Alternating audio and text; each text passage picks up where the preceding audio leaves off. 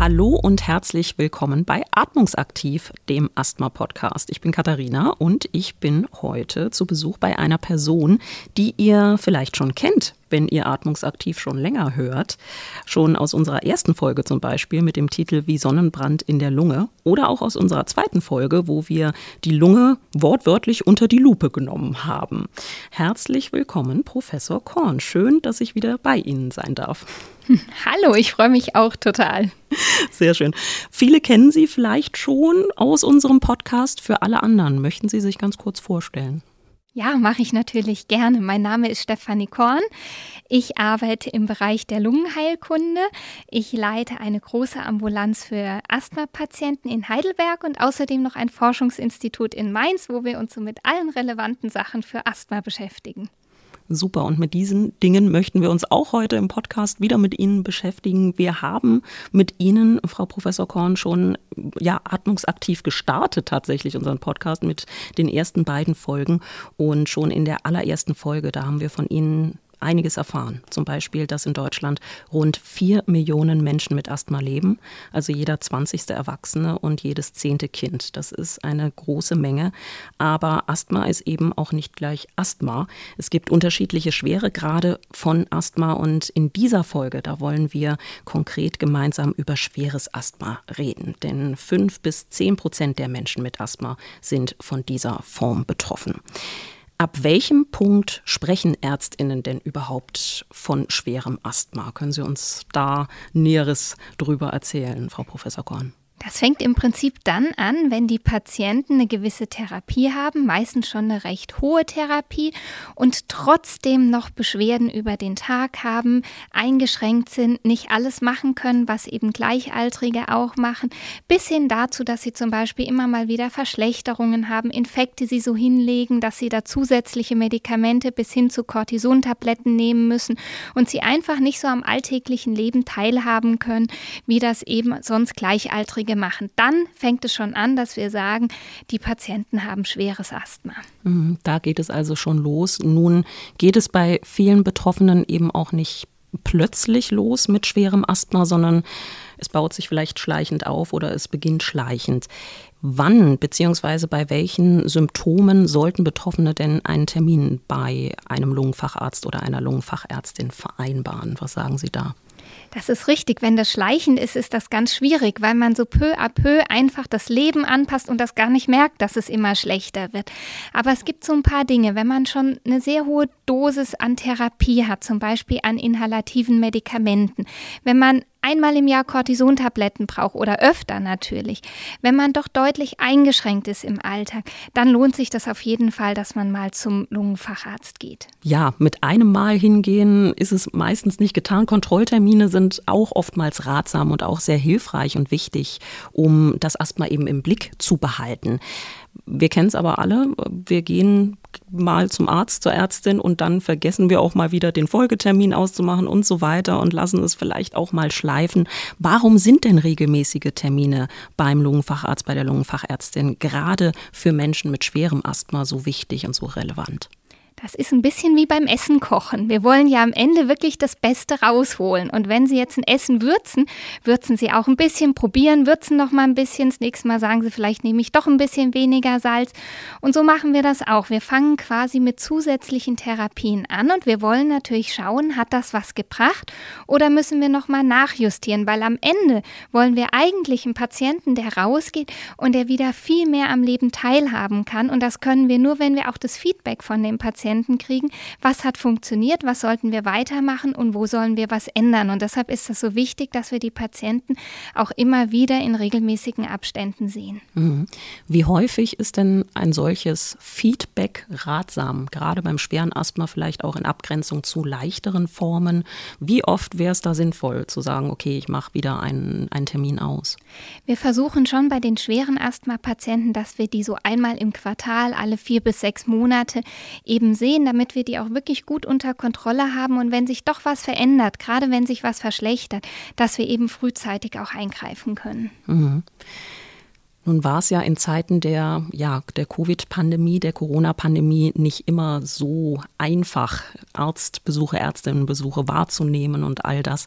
Haben Sie in der Zeit beobachtet, dass sich vielleicht so eine Art Praxisscheu oder sowas entwickelt hat? Wie, wie war das in der Zeit? Wie haben Sie das erlebt? Wir haben viele Patienten natürlich trainiert, dass die gerade, wenn es ihnen schlechter geht oder so, auch so ein bisschen sich selbst helfen können. Was macht man in so einer Situation? Weil viele wollten natürlich nicht gehen, nicht weil sie uns als Ärzte nicht sehen wollten, sondern aus Angst, dass sie sich irgendwie was anderes, wie zum Beispiel Covid, einfangen und sind dann nicht gekommen. Das kann ich komplett nachvollziehen. Ich wollte auch nicht irgendwo hingehen, wo viele kranke Menschen sind und wenn man schon eine Grunderkrankung hat, erst recht nicht. Das hat sich zum Glück ein bisschen gelegt, jetzt wo wir Covid doch ein bisschen hinter uns gelassen haben, dass die Patienten auch wieder den Arzt aufsuchen. Mhm. Nun sind die Termine in der Praxis auch wichtig, um sich die Medikation auch mal anzuschauen und zu gucken. Eventuell muss die medikamentöse Therapie auch mal wieder angepasst werden und all das. Nun ist Asthma eine chronische Erkrankung. Wie wir schon wissen, es gibt bislang keine Heilung, aber die Erkrankung ist gut behandelbar. Vielleicht schauen wir uns mal an, welche Behandlungsmöglichkeiten bzw. welche Therapie eignet sich denn für welchen Patienten und welche Patientin? Was gibt es denn da für Richtlinien für Sie auch? Das Schöne ist, dass im Asthma-Bereich unheimlich viel passiert. Das heißt, wir haben sehr viele verschiedene Medikamente und wir fangen eigentlich immer an mit dem einfachsten.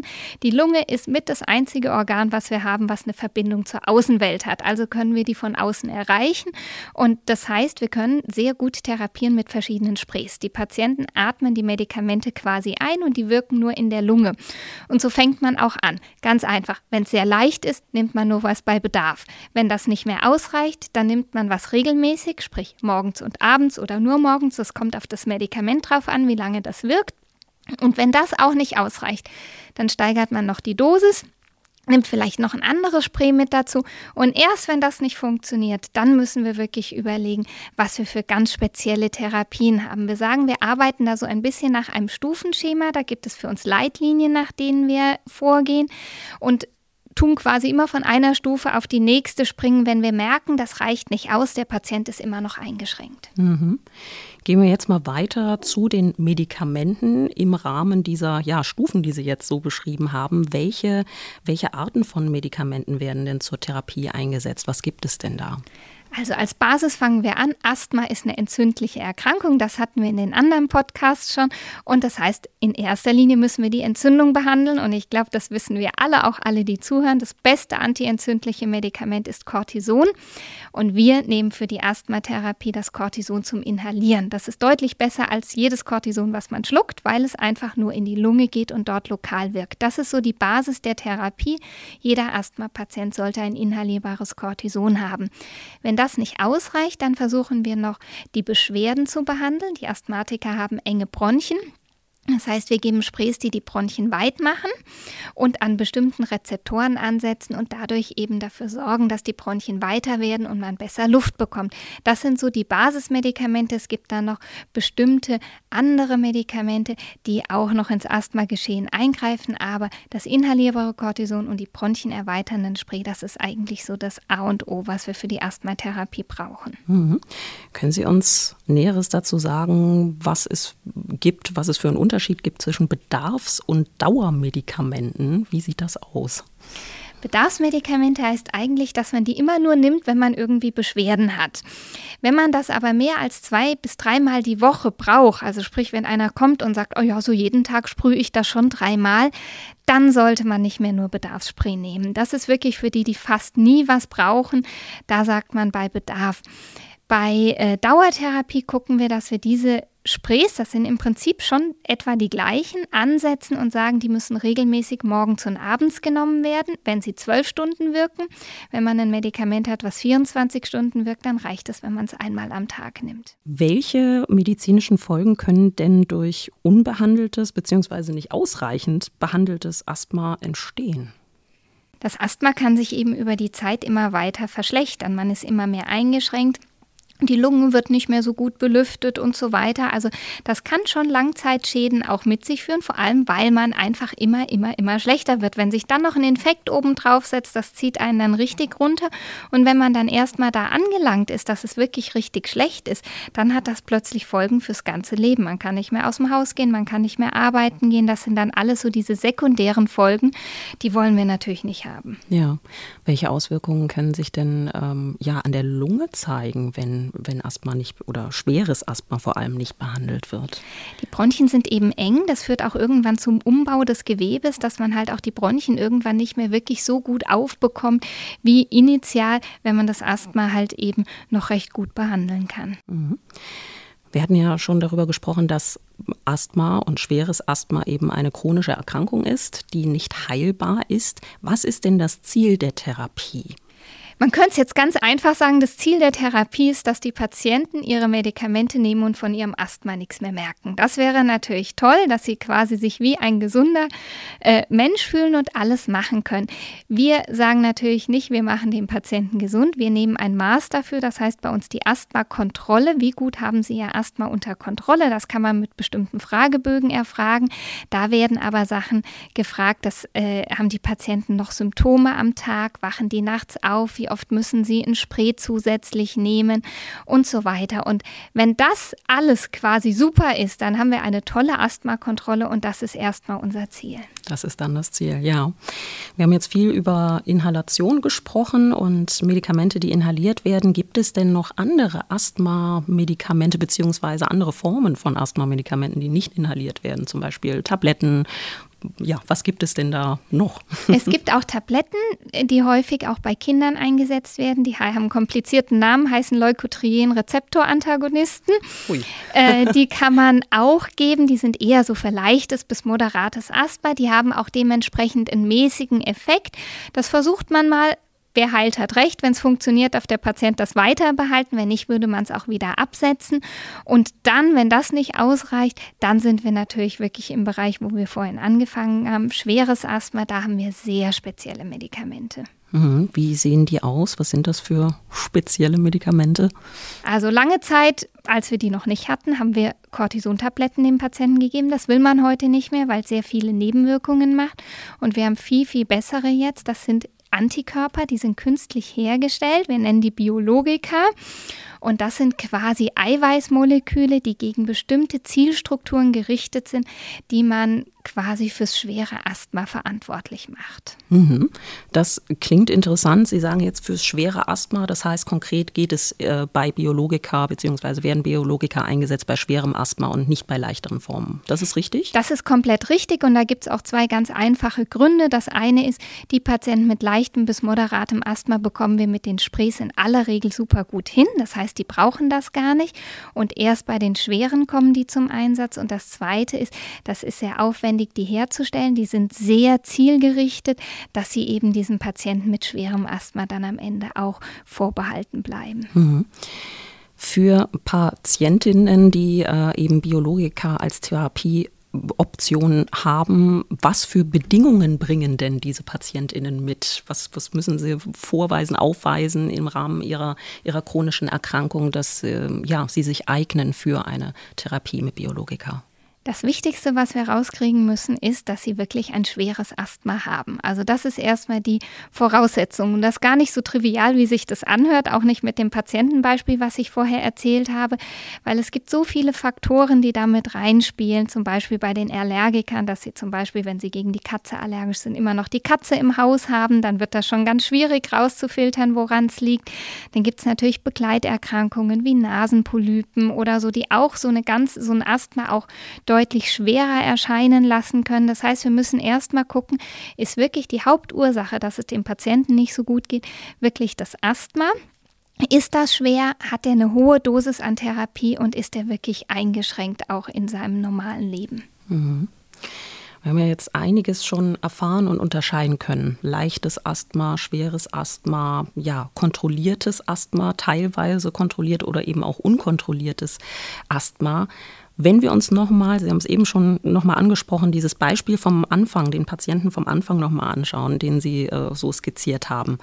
Welche Auswirkungen ganz konkret auf den Alltag hat denn das schwere Asthma für diese Person? Welchen ja, Effekt hat, hat das schwere Asthma auf seinen Alltag und sein Leben?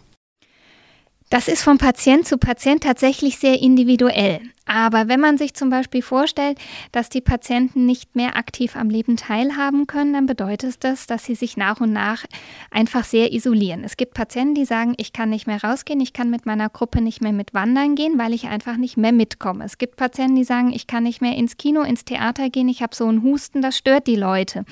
Bis hin, dass Patienten sagen, ich fehle so oft auf meiner Arbeit, ich riskiere, dass ich meinen Arbeitsplatz verliere, einfach weil ich nicht mehr da sein kann. Und in der ganz schweren Form haben wir tatsächlich Patienten. Ich kann mich an eine sehr gut erinnern, die hat gesagt, sie hat sich Windeln gekauft, weil der Weg von der Couch zur Toilette, sie ist so außer Atem gekommen, dass sie so lange brauchte, dass sie es nicht geschafft hat, auf Toilette zu kommen. Also das heißt, da ist eine ganze Bandbreite und die Einschränkung für den einzelnen Patienten kann wirklich sehr individuell sein. Ja, und Sie beschreiben ja tatsächlich eben Einschränkungen, konkrete Einschränkungen im Alltag und auch äh, eine psychische Belastung, ne, die daraus erwächst, richtig? Das ist richtig. Also es gibt viele Patienten, die wirklich sehr darunter zu leiden haben, die dann auch sehr schnell hören, ihr Asthma ist ja psychisch. Da muss ich mal ehrlich sagen, ja, das wäre meins irgendwann auch, wenn ich so eingeschränkt wäre. Ich finde, man kann das sehr nachvollziehen, wenn man wirklich so eingeschränkt ist, wenn man sagt, man, man kann einfach diese normalen Sachen nicht mehr machen. Ne? Die Freunde treffen sich, man unternimmt was, man geht nur ein bisschen am Rhein entlang und man ist immer der Letzte und kommt nicht mit. Man sagt immer so leicht, sie müssen Sport treiben. Ich hatte mal einen gehabt, der stand vor mir und hat gesagt, machen Sie mal Sport im Fitnessstudio mit all den sportlich durchtrainierten Leuten und Sie hängen da und wenn Sie die zweite Handel heben, da, da, keuchen sie wie sonst was, da haben sie keinen Spaß mehr, da gehen sie lieber, weil die Leute gucken sie auch blöd an. Ne? Also ich glaube, das kann man schon nachvollziehen und so zieht man sich Schritt für Schritt mehr zurück. Und dass das psychisch belastend ist, kann man, glaube ich, komplett nachvollziehen. Absolut. Umso mehr interessiert mich jetzt so gegen Ende des Gesprächs auch, ähm, welche positive Botschaft Sie allen Betroffenen mitgeben können. Wir haben es gehört, es gibt viele Auswirkungen, auch viele schwerwiegende Auswirkungen im Alltag äh, bei schwerem Asthma. Aber welche positive Botschaft können Sie denn aus Ihrer Praxis heraus mitgeben? Das ist tatsächlich das Schöne am schweren Asthma, wenn wir erst die ganzen Patienten sehen, die uns wirklich immer sehr individuell die Einschränkungen erzählen, sehr frustriert sind, oft auch vor uns sitzen und glauben, man kann ihnen sowieso nicht mehr helfen. Manche sagen sogar, ich weiß gar nicht, was ich hier soll, aber jetzt bin ich halt mal da. Und äh, mit diesen neuen Medikamenten muss man wirklich sagen, wir haben die Möglichkeit, dem Patienten ein neues Leben zu schenken. Und ich habe nicht wenig Patienten, die plötzlich wiederkommen und sagen, nach 20 Jahren bin ich erste Mal wieder äh, Berge äh, klettern gewesen. Und äh, am Montag hatte ich gerade einen Patienten gehabt, Sie können sich nicht vorstellen, ich spüre nach 20 Jahren, wie wieder Luft in meine Lunge reingeht. Also wir haben Patienten, die vor uns sitzen und sagen, es fühlt sich an wie Weihnachten, Geburtstag und Ostern an einem. Und das ist wirklich das Schöne an unserem Beruf und hier speziell wirklich beim schweren Asthma, dass wir das jetzt ermöglichen können. Ja, das ist auf jeden Fall eine sehr mutmachende und motivierende Botschaft. Vielen, vielen Dank dafür und natürlich auch für die vielen, vielen Informationen, Frau Professor Korn. Ganz, ganz herzlichen Dank und auch für die erneute Einladung. Da war doch wirklich sehr, sehr viel Wissenswertes dabei. In diesem Fall äh, ging es eben ums schwere Asthma, wo wir jetzt den Akzent drauf gesetzt haben in dieser Folge. Ganz, ganz herzlichen Dank dafür. Sehr gerne. Ja, und noch mehr Infos und Wissenswertes findet ihr auf asthma-aktivisten.de und mit Fragen oder Feedback zu dieser Folge und unserem Podcast, da meldet euch gerne per E-Mail bei uns. Die Adresse, die findet ihr wie immer in der Beschreibung. Ja, das war eine neue Folge Atmungsaktiv, der Asthma-Podcast. Danke, dass ihr zugehört habt und ich hoffe, wir hören uns zur nächsten Folge wieder. Bis dahin.